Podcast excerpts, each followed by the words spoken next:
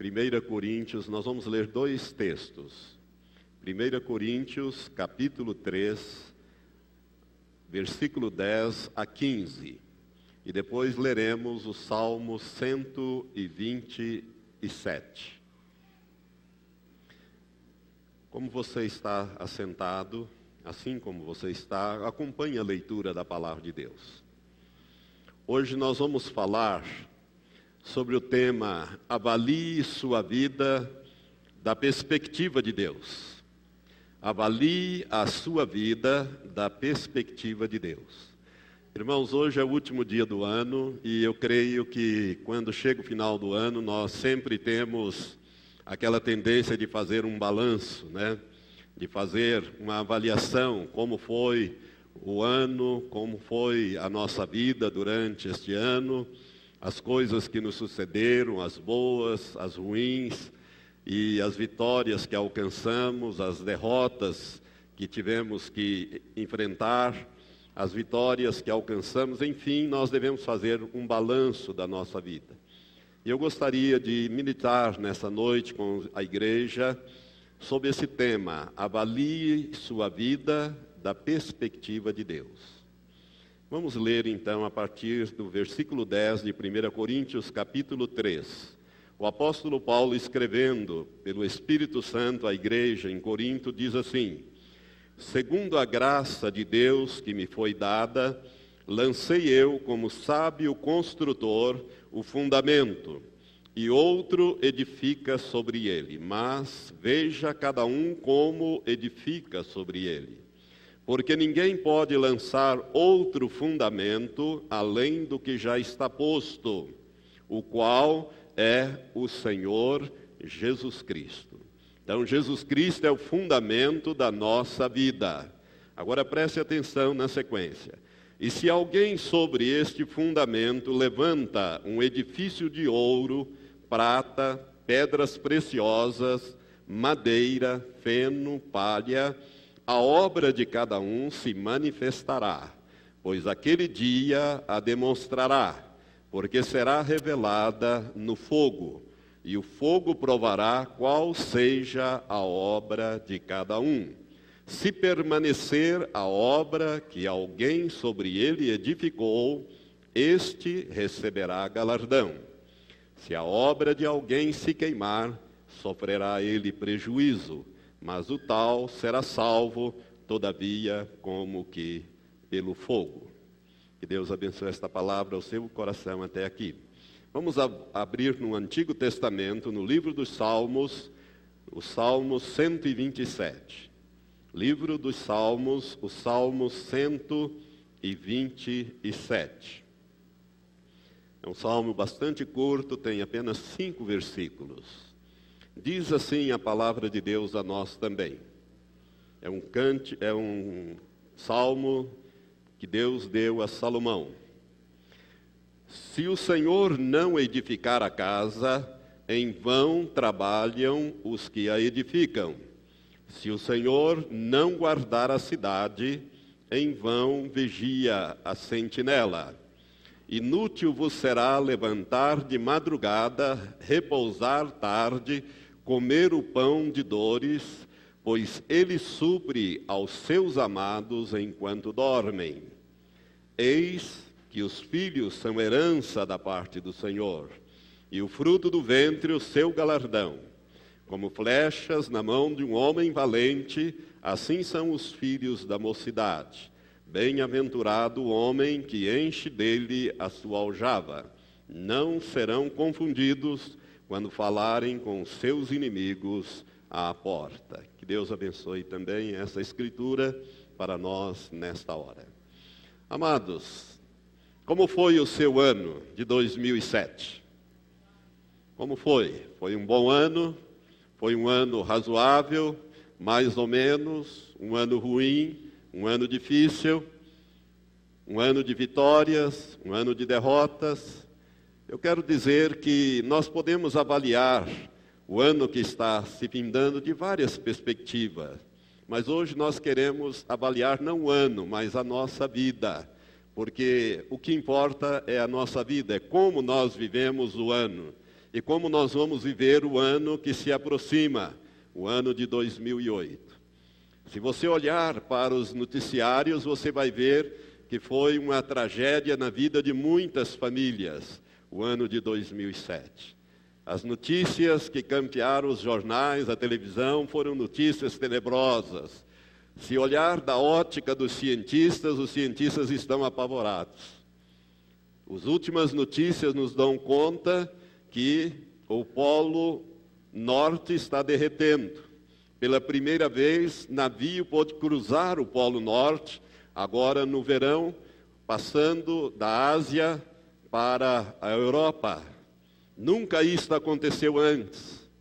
Os cientistas estão apavorados com os chamados eh, problemas ecológicos, ou aquilo que já se convencionou chamar o aquecimento global um grupo de cientistas da Polônia, juntamente com outros cientistas da NASA, divulgaram recentemente, há cerca de uns dez dias atrás, uma notícia extremamente alarmante, de que até o ano 2013 o polo deverá derreter completamente.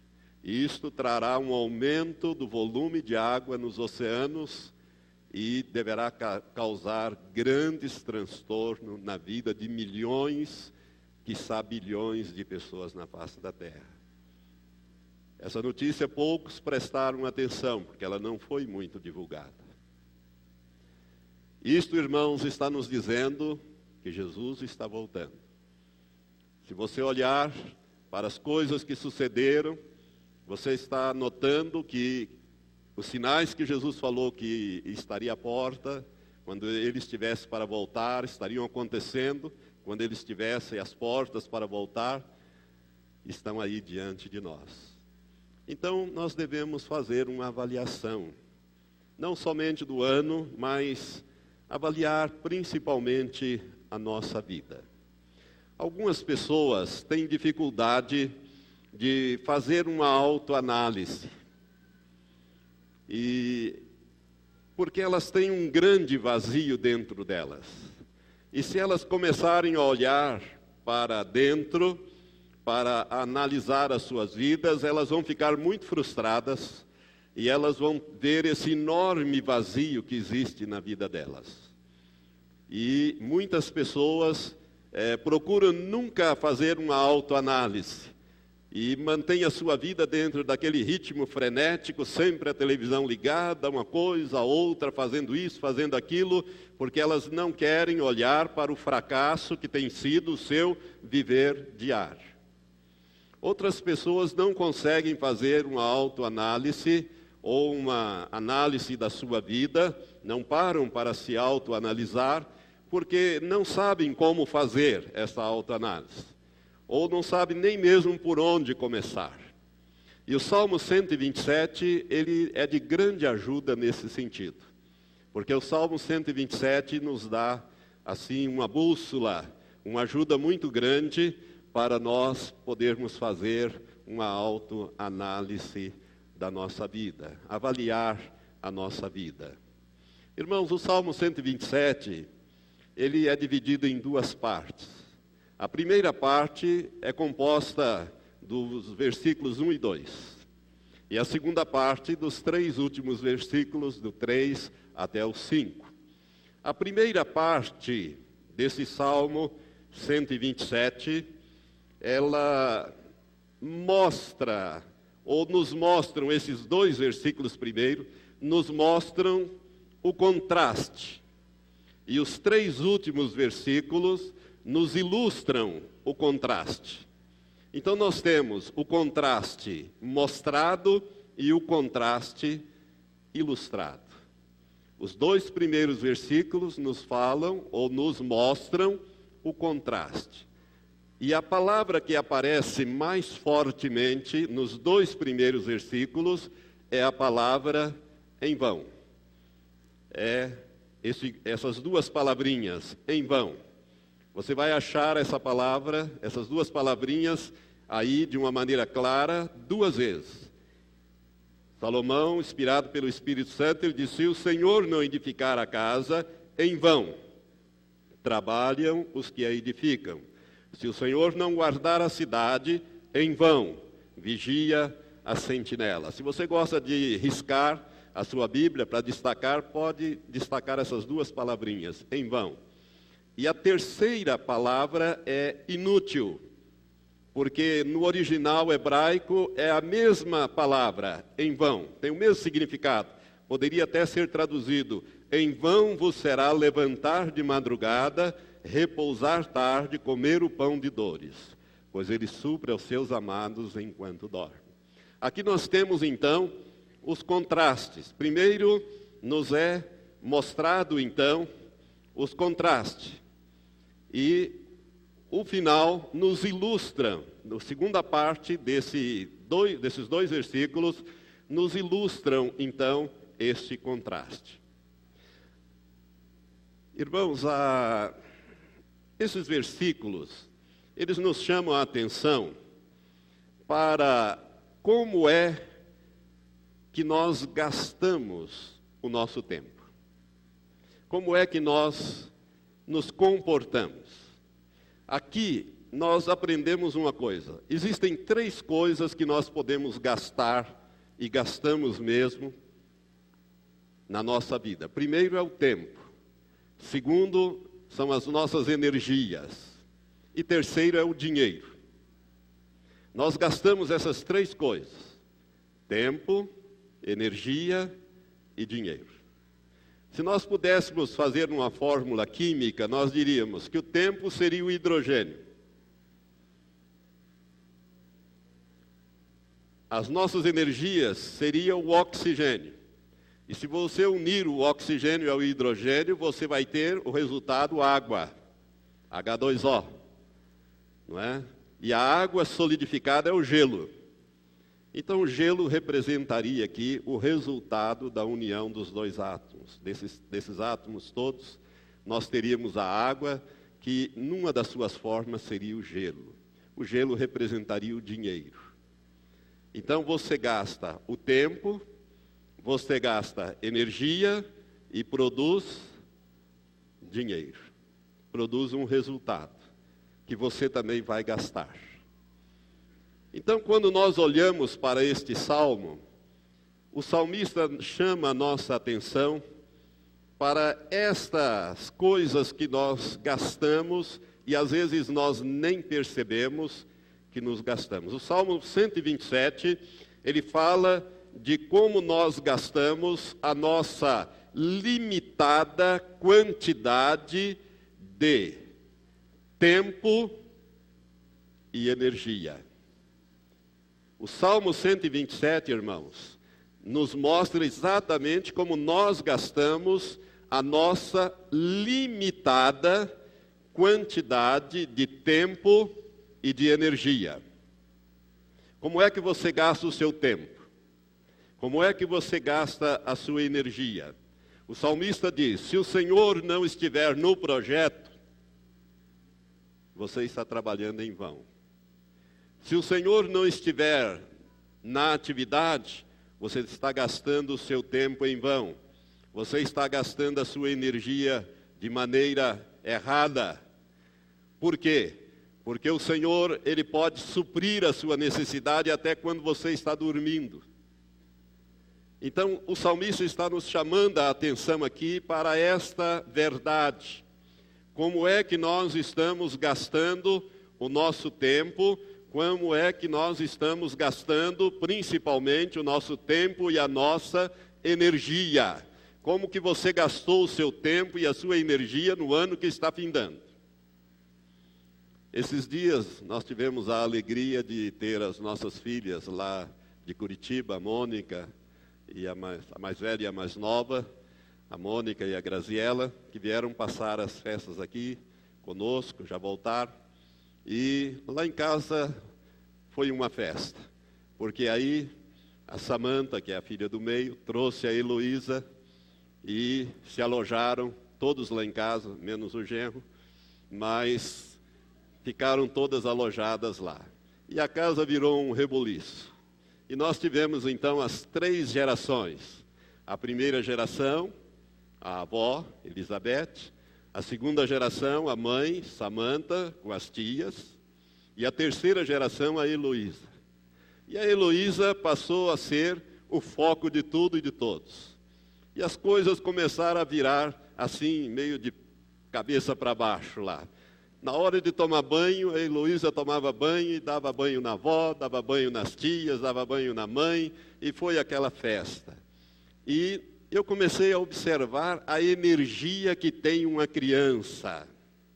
A energia que tem uma criança. A criança tem uma energia, ela corre para todos os lados, se movimenta, a ponto da Heloísa, com menos de seis meses, já deu as primeiras engatinhadas lá em casa. E foi aquela festa. Mas a menina tem uma energia muito grande.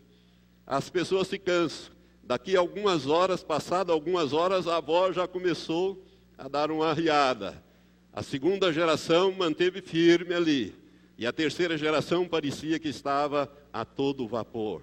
Na hora de dormir, foi, era uma dificuldade, tinha que chacoalhar para lá e para cá, e, e, ao invés de guardar os olhinhos na caixinha e dormir, ela ficava, né, e dá um pouco, dormia um pouco, já acordava e já queria brincar e já queria novamente. Irmãos, a criança ela tem uma reserva de energia muito grande. Já temos mais idade, a energia já vai acabando. O tempo vai ficando curto. Quando você visita uma pessoa que está lá num leito de enfermidade há muito tempo, você vê que a energia está acabando, o tempo está findando. Então, a pergunta é como nós gastamos o nosso tempo e a nossa energia. Como vai ser o ano de 2008? Como você vai, você vai gastar o tempo e a energia para produzir o gelo, o dinheiro para você gastar também? Ou você vai gastar né, avaliar a sua vida ou reavaliar a sua vida na perspectiva de Deus, para que as coisas entrem no devido eixo ou seja como Deus quer que nós gastemos o nosso tempo. A segunda parte deste Salmo 127, Salomão, inspirado por Deus, nos mostra algo que vale a pena nós aplicarmos ou investirmos o nosso tempo e a nossa energia. A segunda parte fala: Eis que os filhos são herança da parte do Senhor, e o fruto do ventre o seu galardão. Como flechas na mão de um homem valente, assim são os filhos da mocidade. Bem-aventurado o homem que enche deles a sua aljava. Não serão confundidos quando falarem com seus inimigos à porta. O que Salomão está chamando a atenção nossa aqui é para uma perspectiva certa. Eis aqui aonde gastar o tempo e a energia, ou seja, no projeto de Deus, na família, nos filhos. Não existe, irmão, um projeto tão importante como o projeto da família. A Bíblia nos ensina que a família é um projeto de Deus. Aliás, o primeiro projeto de Deus. O segundo projeto, ou instituição divina, as duas únicas que existem na terra, a primeira família e a segunda igreja. A família é algo muito importante. E a família, ela é, começa com o casamento e desenvolve-se com os filhos. E aqui está, então, Salomão apontando algo que vale a pena, na perspectiva de Deus, de nós gastarmos tempo e energia. Investirmos na nossa família, na criação dos filhos. Talvez você possa dizer, pastor, mas eu já não tenho, meus filhos já são todos criados. Quando eu fui chamado para o reino, meus filhos já eram todos adultos, eu não pude é, fazer aquilo que a Bíblia me orienta, que é criar as crianças no caminho, ensiná-las no caminho que deve andar. Aliás, Deuteronômio capítulo 6, ali naquele texto memorável, do versículo 4 até o versículo 9, Deus dá uma instrução para a educação dos filhos, quando ele diz assim: Ouve ao Israel, o Senhor nosso Deus é o único Senhor. Amarás, pois, ao Senhor teu Deus de todo o teu coração, de toda a tua alma e de todas as tuas forças E essas palavras que hoje te ordeno estarão no teu coração, e as ensinarás a teus filhos, e delas falarás sentado em tua casa e andando pelo caminho, ao deitar-se e ao levantar-se. Também as atarás por sinal na tua mão, e te serão por frontais entre os teus olhos, e as escreverás nos umbrais da tua casa e nas tuas portas. Aqui Deus está dando instrução para ensinar a palavra de Deus aos filhos, todo o tempo estar ensinando os caminhos do Senhor, a amar a Deus, a amar o próximo. Enfim, Deus está dando aqui um, um tema para nós aplicarmos as nossas energias e o nosso tempo, porque vai ter um resultado muito grande. Porque a Bíblia diz que ensina a criança no caminho que deve andar e até quando for velho não se desviará dele. Aliás, eu me lembro da minha mãe nesse aspecto, quando a minha mãe fazia suas orações por aqueles seus filhos que ainda não eram salvos. Eu me lembro da minha querida mãe, há muitos anos atrás, ela orava e dizia: Satanás, eu não criei filho para o inferno, eu criei filho para Deus. Todos os meus filhos serão salvos, todos os meus filhos pertencem a Deus. Ela não viu o filho mais velho se converter mas cinco anos depois que ela havia falecido, seu filho mais velho, meu irmão mais velho, se converteu e hoje todos os seis irmãos servem ao Senhor. A alegria no céu quando um pecador, minha mãe se alegrou muito no céu, porque essas notícias são anunciadas lá no céu. A Bíblia diz que quando um pecador se converte, há júbilo no céu, os anjos se alegram, as pessoas que lá estão se alegram, por quê? Porque uma vida foi acrescentada ao reino de Deus. Sabe, irmãos, a família é o grande projeto de Deus. Mas você poderia dizer, pastor, e agora? Já que os meus filhos eh, foram criados, já estão adultos e eu já não os tenho mais sob a minha liderança, o que eu posso fazer? Você pode fazer uma grande coisa, meu irmão, minha irmã. Quando Deus te trouxe para o reino, Ele tem um plano especial para você. Tornar-te um intercessor, uma intercessora pela salvação dos seus filhos. A Bíblia diz em 1 Coríntios, capítulo 7, versículo 14, se não me engano, que quando alguém se converte, o marido ou a mulher se converte, os seus filhos são santos ao Senhor. O seu cônjuge passa a ser santo ao Senhor, isto é, separado. Deus está interessado na salvação da nossa família. E para isso ele te chamou para o reino, para tornar um intercessor, para você gastar o seu tempo e as suas energias em prol do reino de Deus, de acrescentar pessoas ao reino de Deus. Você orar pelos seus familiares, pelos seus e dar também um bom testemunho, porque as pessoas vê muito aquilo que nós fazemos, nem tanto o que nós falamos, mas principalmente aquilo que nós fazemos. E através do seu testemunho, das suas orações, da sua batalha, você pode acrescentar aquelas vidas ao reino de Deus. Como Deus avalia a nossa vida? Gostaria de falar um pouco sobre isso. Irmãos, nós às vezes não temos nem ideia de como Deus avalia a nossa vida. Gostaria que você abrisse comigo lá no finalzinho da Bíblia, na segunda carta de Pedro, um versículo que provavelmente você já leu muitas vezes, mas deu outra aplicação a este versículo.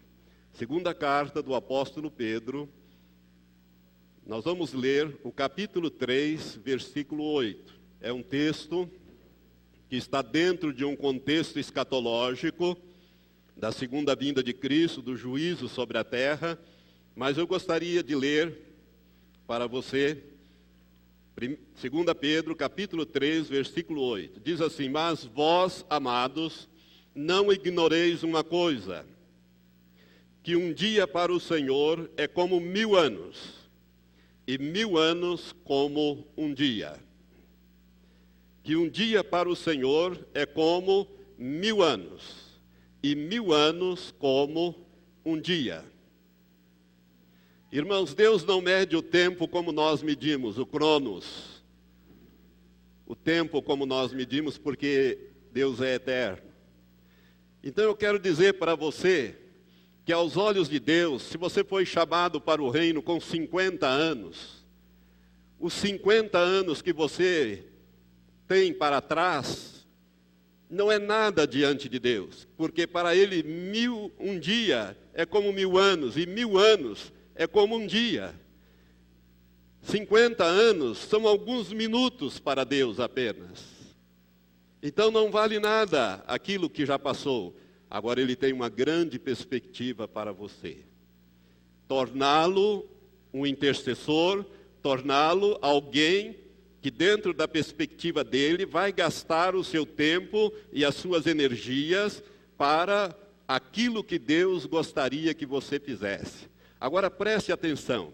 Se você servir a Deus como Ele gostaria que você o servisse, se você orar, se você falar, trabalhar, durante um dia é como se fosse mil anos diante de Deus. O teu trabalho, irmão, de um dia terrestre, tem um efeito na eternidade de mil anos. Eu quero que você entenda isso. Porque o tempo para Deus é contado diferente, Ele nos vê diferentemente. Não importa se você converteu-se há pouco tempo, ou se você converteu há muito tempo, importa é o que você está fazendo com o seu tempo e as suas energias, se o projeto que você está desenvolvendo na sua vida, Deus está nele. Porque se Deus não, não estiver, você está trabalhando em vão, você está edificando em vão, você está vigiando em vão, porque Ele pode suprir essas coisas enquanto você está dormindo. Agora, se você estiver fazendo aquilo que Deus quer que você faça, aquilo que Ele quer que você seja nas mãos dele, um dia terrestre tem um efeito de mil dias no plano divino. Eu gostaria que você pensasse nesse versículo com essa perspectiva. O tempo que passou é como se fosse alguns minutos, alguns segundos, porque para Deus ele não conta o tempo como nós contamos. Mas ele pode usar aquilo que você faz e dar uma projeção, uma perspectiva diferente e dar uma avaliação, uma dimensão diferente. De tal sorte, meu irmão, que a tua intercessão, que a, as tuas obras, aquilo que você faz, é uma coisa tremenda. Eu gostaria de dizer uma verdade muito grande para você. A nossa vida, irmão, irmão, irmã, a nossa vida aqui na terra, não importa quanto tempo já decorreu, e nem quantos anos você vai viver aqui na terra, nem quanta, quantos anos você tem hoje. O importante é que esta vida que começou há 30, 20, 10, 5, 5 meses, como o caso da Heloísa, é? ela nunca mais deixará de existir. Ela nunca terminará. Preste atenção nisso. A nossa vida não tem fim. Começamos a viver, começamos a existir, ela vai existir eternamente.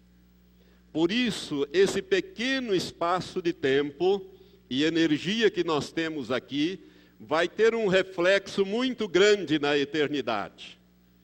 É importante você entender que para cada dia que nós passamos aqui na Terra, haverá bilhões e bilhões de futuros anos onde estaremos colhendo exatamente o que nós semeamos aqui na terra.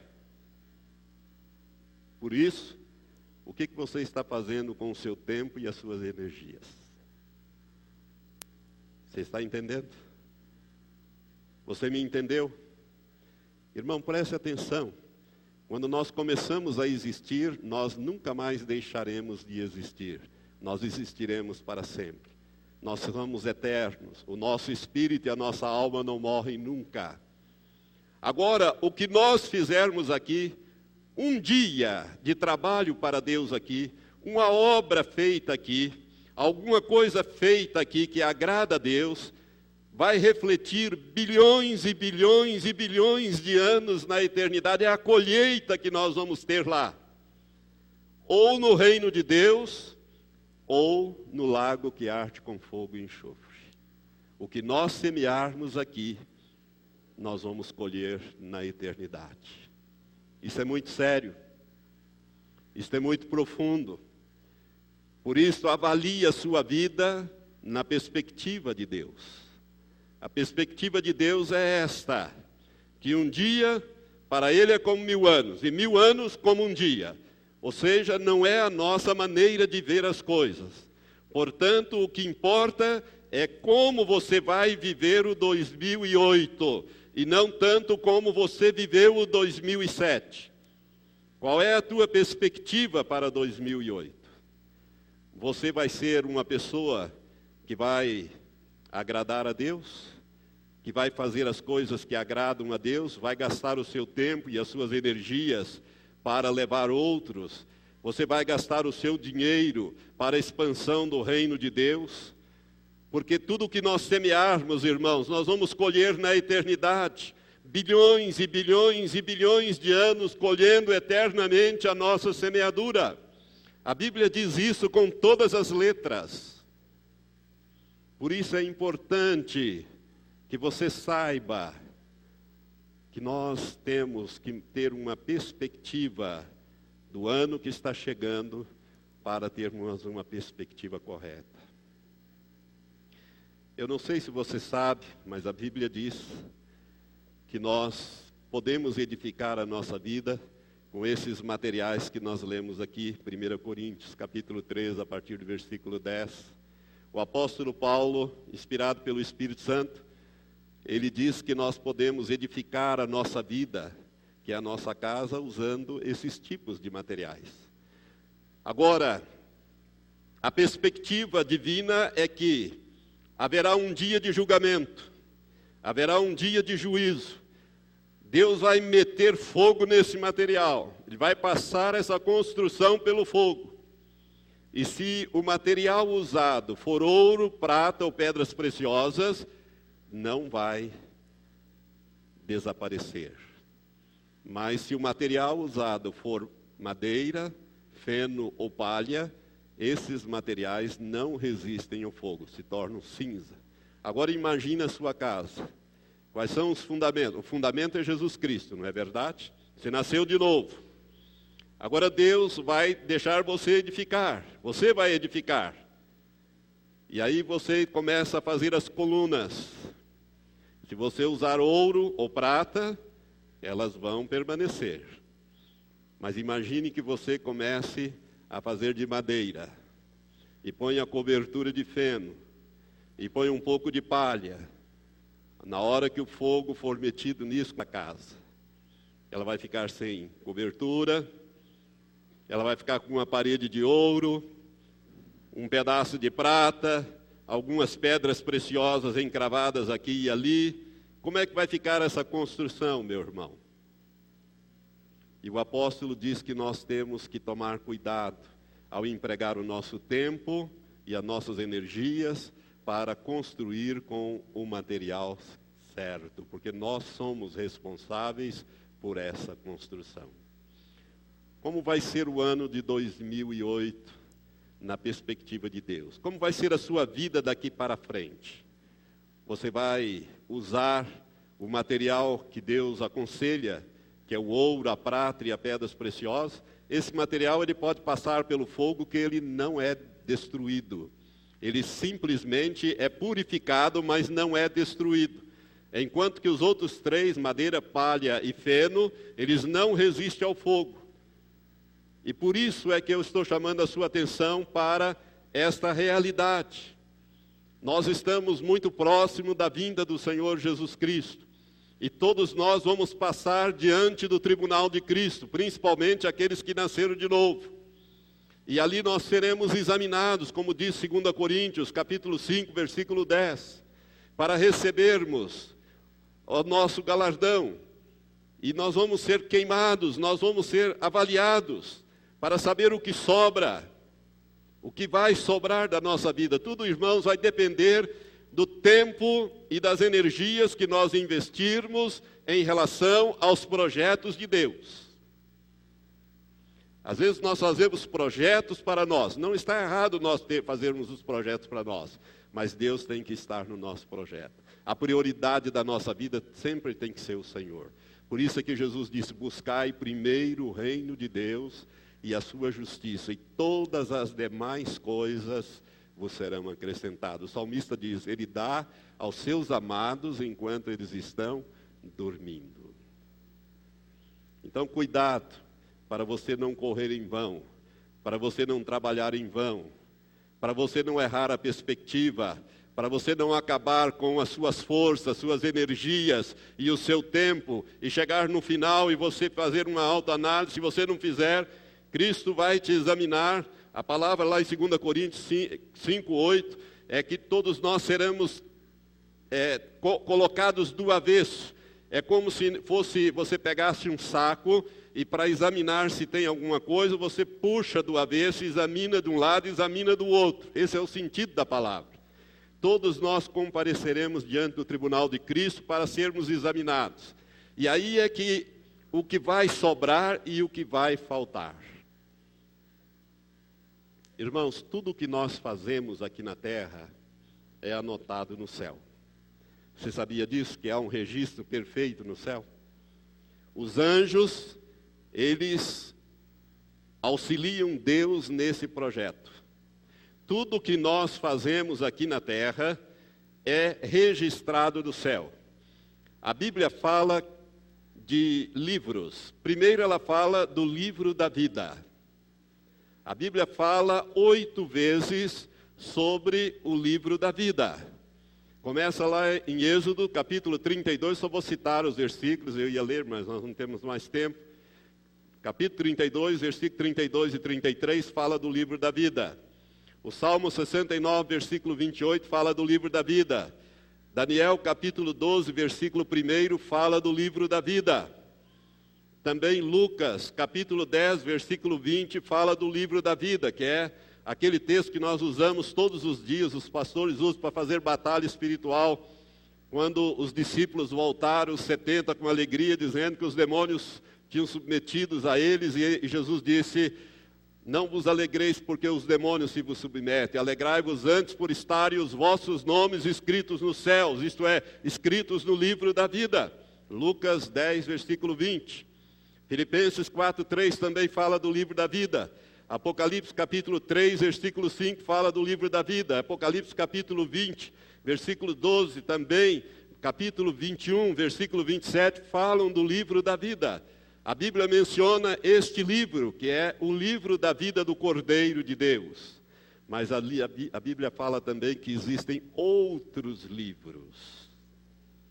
Outros livros e esses outros livros, irmãos, contêm o registro completo da vida de cada ser humano desde que ele foi gerado até o dia que ele partiu para a eternidade. Tudo o que ele fez na perspectiva de Deus. Como ele gastou o tempo e as energias que Deus deu para ele. E tudo está registrado lá. Tudo está registrado neste livro. Esse livro, irmãos, registra a nossa vida inteiramente. Eu só vou citar os versículos, depois você pode pegar essa gravação e examinar esses versículos. Por exemplo, nesses livros estão registrados no céu a nossa vida toda, conforme Romanos capítulo 14, versículo 10 a 12 conforme 1 Coríntios, o texto que nós lemos, capítulo 3, versículos de 10 a 15. 2 Coríntios, capítulo 5, versículo 10. 1 Pedro, capítulo 4, versículo 5. Esses textos falam do registro de toda a nossa vida.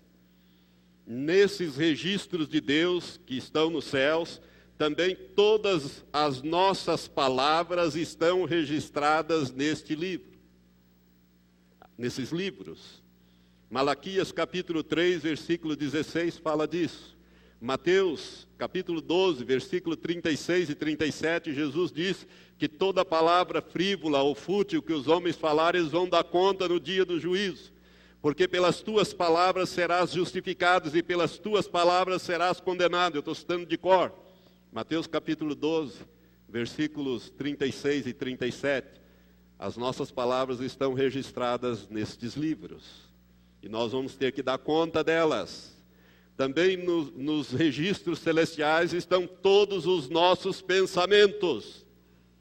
Salmo 139, versículo 2 e versículo 23 fala disso. Provérbios 15, versículo 26 também fala sobre os nossos pensamentos sendo registrados por Deus nesses livros. Romanos 2, versículos 15 e 16 também fala que nós seremos julgados pelos nossos pensamentos, por aquilo que pensamos e que Deus conhece estão registrados nesse livro. Nesses livros estão registrados também todos os nossos segredos, conforme Romanos 2,16 e Eclesiastes capítulo 12, versículo 14.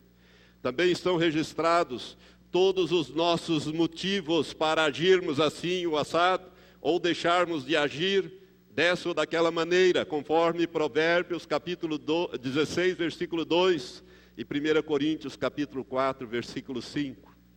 Também nesses livros estão registrados até as nossas lágrimas. Eu quero ler esse texto porque ele é muito bonito, Salmo 56, versículo 8. Escuta você apenas.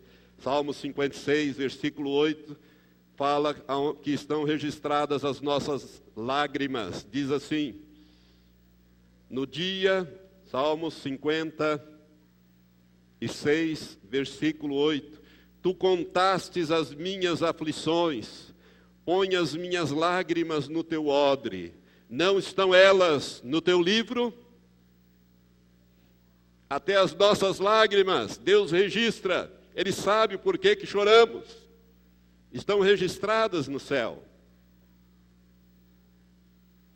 Também nesses livros estão escritas todas as nossas orações e todas as nossas intercessões. Apocalipse, irmãos, capítulo 5, versículo 8, e Apocalipse 8, versículos 3 e 4, fala das orações dos santos subindo diante de Deus, como incenso, como um cheiro suave.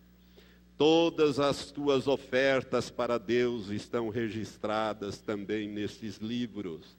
Filipenses capítulo 4, versículos 17 e 18, e Hebreus capítulo 13, versículo 16 e todas as nossas ajudas aos outros, às pessoas, também estão registradas nestes livros. Mateus 25, 34 e 40. Quando Jesus vier, ele vai separar os bodes das ovelhas e vai dizer às ovelhas: Vinde, bendito meu Pai, possuí por herança o reino que vos está preparado desde a fundação do mundo. Porque tive fome, me deste de comer, tive sede, me deste de beber, estive nu e vestiste-me, estive preso e fosse visitar-me, estive doente e fosse acudir-me. E eles dirão, mas quando é que nós te vimos assim? E Jesus vai dizer, quando fizeste um desses meus pequeninos, a mim o fizeste. Estão registradas no livro. Jesus mesmo disse que até um copo d'água, quando nós damos a alguém seu nome, tem um galardão, é registrado no livro. Irmãos, todas as nossas ações, todos os nossos pensamentos, tudo aquilo que fazemos e às vezes não fazemos também, porque esse mesmo texto de Mateus 25, 41 a 46, Jesus vai ter um juízo para aqueles que estão à sua esquerda e vai dizer né, que, não que deixaram de fazer a esses pequeninos, a mim o deixaram de fazer, até a omissão estão registradas nos livros. E nós seremos julgados pelas coisas que estão escritas nos livros. E se o nosso nome estiver no livro da vida, nós passaremos pelo juízo, não pelo juízo do grande trono branco, mas pelo tribunal de Cristo, para recebermos o nosso galardão. Mas senão nós vamos ter que dar conta de todas essas coisas aqui. Por isso, Avalie a sua vida dentro da perspectiva de Deus. Um dia para Deus é como mil anos, e mil anos como um dia. Lembre-se, você está aqui e você foi alcançado para o reino de Deus para que você possa semear para você colher eternamente. para você semear aqui e colher eternamente. Salomão nos mostra o grande projeto de Deus à família, mas existem outros, não é só a família. Nós mostramos aqui no decorrer dessa ministração. Eu quero dizer a você, meu irmão, minha irmã, meu amigo, a nossa vida, ela não terá fim nunca. E nós vamos viver eternamente, ou com Deus, colhendo aquilo que nós semeamos, eternamente, ou vamos viver longe de Deus, no lago que arde com fogo e enxofre, colhendo eternamente aquilo que nós semeamos. Irmãos, este ano de 2007 me abalou muito. Uma revelação que eu passei aqui para a igreja, que foi a ressurreição do pastor Daniel Ekchuko, da Nigéria. Em meados do ano, eu tomei conhecimento desse DVD, desse testemunho, e passei para a igreja algumas vezes. Nós usamos esse DVD e eu tenho falado muito nisso. Porque uma coisa me, dentre as várias coisas ali mencionadas, e a entrevista que ele deu posteriormente ao pastor David Servant, e que foi publicado na internet, e que foi traduzido para o pastor Giovanni, nós divulgamos para vários irmãos, e, e também comentamos aqui na igreja. Uma coisa que muito me abalou foi a informação que o anjo que o guiava naquela estada dele lá durante 42 horas, ele esteve morto e depois ressuscitou, comprovadamente morto, com atestado de óbito, passado por um médico, enfim, um fato tremendo, um dos, dos maiores milagres do século 21, e eu desconheço outro tão grande quanto esse.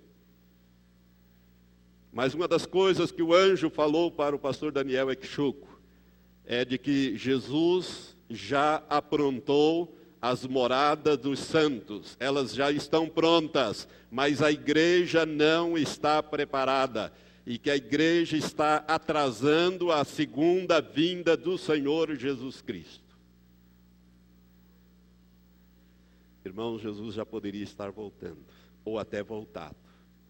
Como é que você está? Qual tem sido a sua perspectiva? Você tem cuidado dos teus negócios?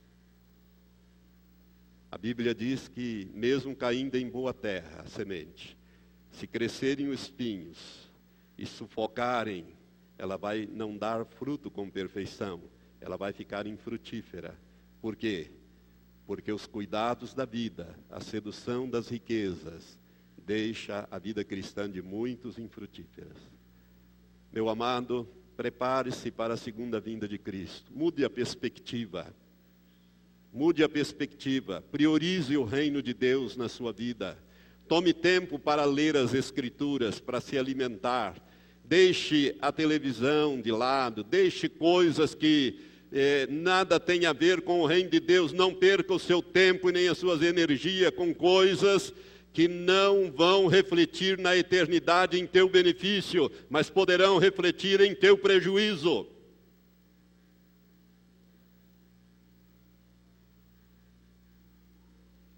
A decisão é nossa.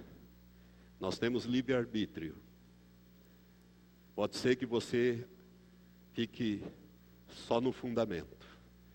Que tudo que você construiu seja devorado pelo fogo você fique só no alicerce. Mas não é esta a vontade de Deus.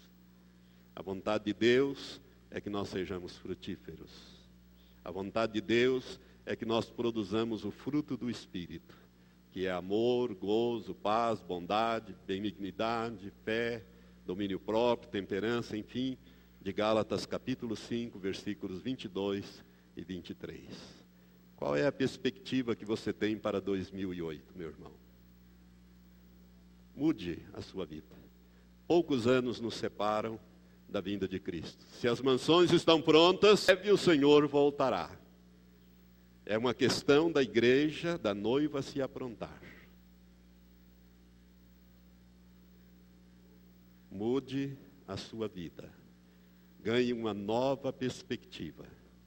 2008 é uma oportunidade de mudança. Lembre-se, que um dia que você faz para Deus equivale a mil aos olhos de Deus. Você vai colher bilhões e bilhões e bilhões de anos aquela semeadura que você fez. Não é verdade? Você planta uma sementinha de laranja, nasce um pé de laranja e você vai chupar laranja o resto da sua vida, seus filhos vão chupar laranja, vão se tudo com uma sementinha que você lançou ali. Assim será também no reino de Deus. Que Deus possa te abençoar para você entender as prioridades de Deus, para que você esteja no projeto certo, fazendo a coisa certa. Não se preocupe, irmão, com as coisas materiais. Deus vai te dar a perspectiva certa. Às vezes, irmãos, Deus faz umas coisas também tremendas conosco. Eu tenho um livro aqui de Wesley Duell. Todos os livros desse irmão são extraordinários. Algumas coisas eu tirei é, rapidamente dele. Avalie a sua vida de 17 maneiras. Mas ele conta uma experiência aqui, que eu já passei também por uma experiência assim, e eu creio que muitos aqui já passaram também. Ele conta aqui uma experiência que às vezes Deus, na sua infinita misericórdia, ele nos dá uma oportunidade de nós ficarmos sabendo é, a consequência da semeadura que nós estamos fazendo. Ele conta o seguinte, eu vou ler rapidamente esse texto para encerrar. Deus nos surpreende às vezes permitindo descobrirmos como ele usou alguma palavra dita por nós ou algum ato praticado há anos e talvez completamente esquecido. Há cerca de um século atrás, Stephen, Stephen Greylat sentiu-se certo dia impelido a pregar numa região dos Estados Unidos coberta por densa floresta. O Espírito Santo compeliu fortemente nessa direção. Quando chegou ao campo dos madeireiros, descobriu que eles tinham mudado para outro lugar e as cabanas estavam desertas. Todavia, tinha tanta certeza de ter sido enviado por Deus que entrou numa das cabanas e pregou para as paredes o sermão que Deus colocara em seu coração, voltando depois para casa. Coisa estranha, né? Ele pregou para as paredes daquela cabana e voltou para casa. Ele jamais compreendeu a razão de Deus tê-lo mandado pregar a uma cabana vazia. Muitos anos mais tarde, na Inglaterra, quando atravessava a ponte de Londres, um homem agarrou-o pelo braço. E o homem disse: Descobri o Senhor finalmente. Penso que está enganado, respondeu o senhor Greylat. Não, não estou. Não foi o senhor que pregou numa cabana vazia na mata nos Estados Unidos há vários anos? Sim, admitiu o senhor Greylat. Mas não havia ninguém lá. Eu era o capataz responsável pelos madeireiros, o estranho explicou. Nós tínhamos mudado para um novo local quando descobri ter deixado uma ferramenta para trás. Voltei para pegá-la e ouvi uma voz nas cabanas. Espiei por uma fresta e vi o Senhor.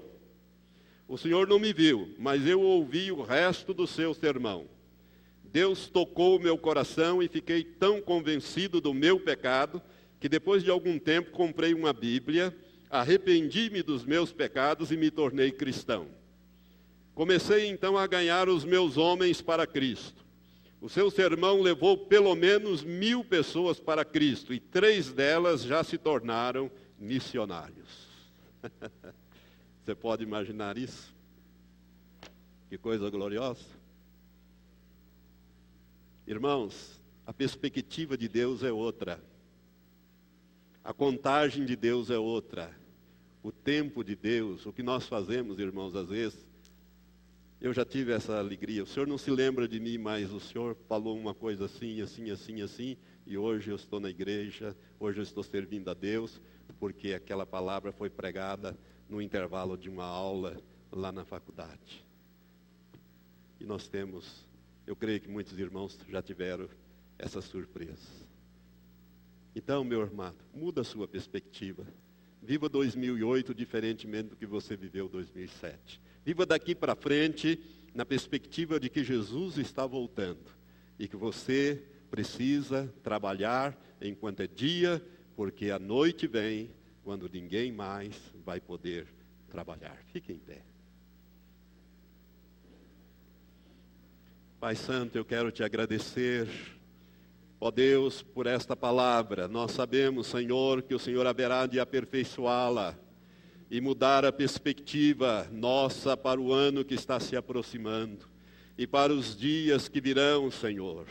Ó Deus, eu quero te pedir, Pai, abre o entendimento dos teus filhos, para que compreendam que a prioridade do Senhor é diferente das nossas prioridades e que a tua promessa é que as nossas prioridades seriam supridas pelo teu poder, até mesmo quando estamos dormindo.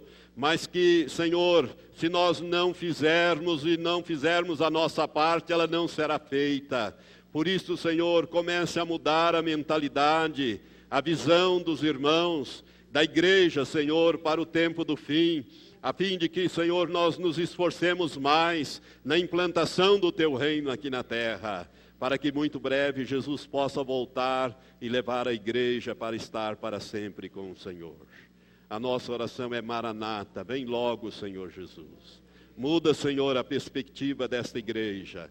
Muda, Senhor, a perspectiva daqueles que vão ouvir por essas gravações, essa mensagem, para que eles possam entender, ó Pai, que o Senhor está interessado na implantação do teu reino, que é a prioridade máxima do Senhor.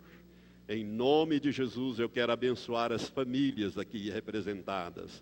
Senhor, para que os nossos entes queridos sejam ganhos pelo nosso testemunho e pelas nossas orações, pelas nossas batalhas, Senhor, por aquilo que fizermos, ó Pai, para que a nossa família toda seja acrescentada ao teu reino e que nenhum fique fora, Pai. Eu oro nesse sentido para um despertamento da igreja, para compromissos mais sérios com o Senhor, compromissos de santidade de vida, de testemunho, ó Deus, e também de comprometimento contigo e com a tua palavra. Pai, em nome de Jesus, eu abençoo esta congregação e aqueles que oram comigo agora, em nome de Jesus. Amém. Amém. Graças a Deus.